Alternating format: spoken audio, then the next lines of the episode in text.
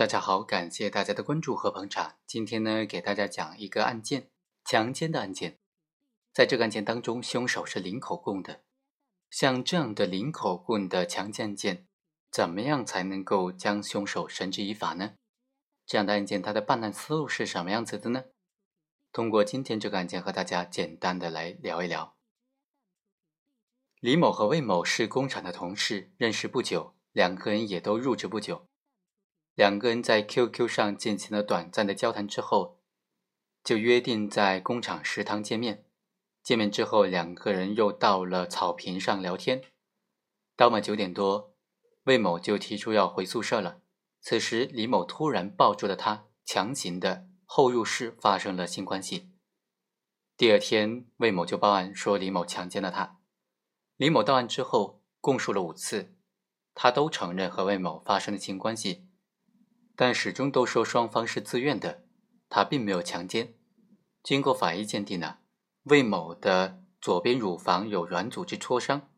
最终，李某还是被逮捕了。公诉机关指控他构成强奸罪。这个案件就存在以下的几个问题了：第一，李某只承认和魏某发生了性关系，不承认违背妇女的意志。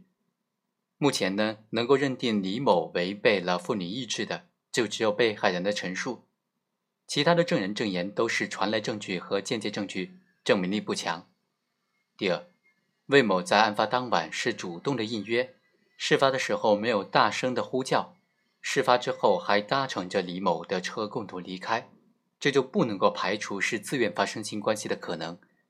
第三，魏某在距离事发之后两天才到公安机关报案，而且移送审查起诉之前还双方达成了和解。不能够反映出他有追究被告人刑事责任的强烈的意愿。本案的焦点是在于说，认定李某和魏某发生性关系有没有违背妇女的意志。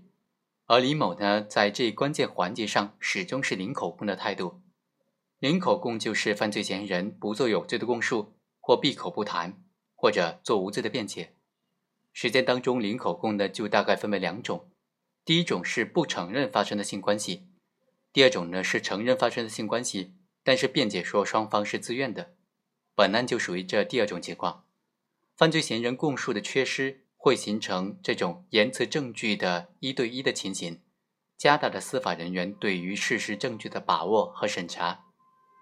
但是犯罪嫌疑人的口供只是证据链条当中的一环，并非是全部，缺少供述不必然的会影响证据链的完整性，因为刑事诉讼法第五十三条明确规定。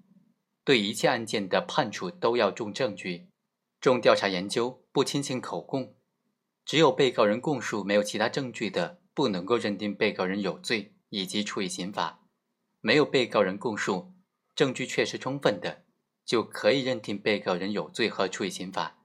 这就为零口供定罪提供了法律依据。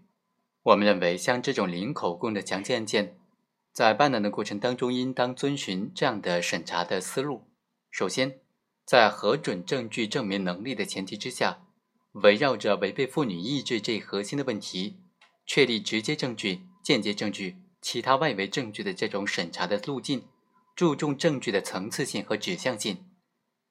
一是要审查被害人报案笔录，勾画事件的主要的轮廓，确定事件的基本事实和双方当事人，了解被害人平时的性格特点，以及事发之后的心态的变化。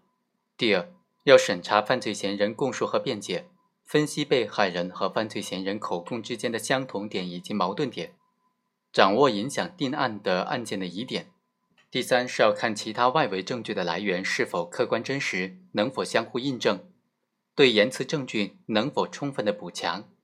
第四是以证据为基础，运用逻辑思维排除合理的怀疑，看能否得出唯一的结论。好，以上就是本期的全部内容。我们下期再来继续分析和讲解这个案件。本文来自于《刑事实务》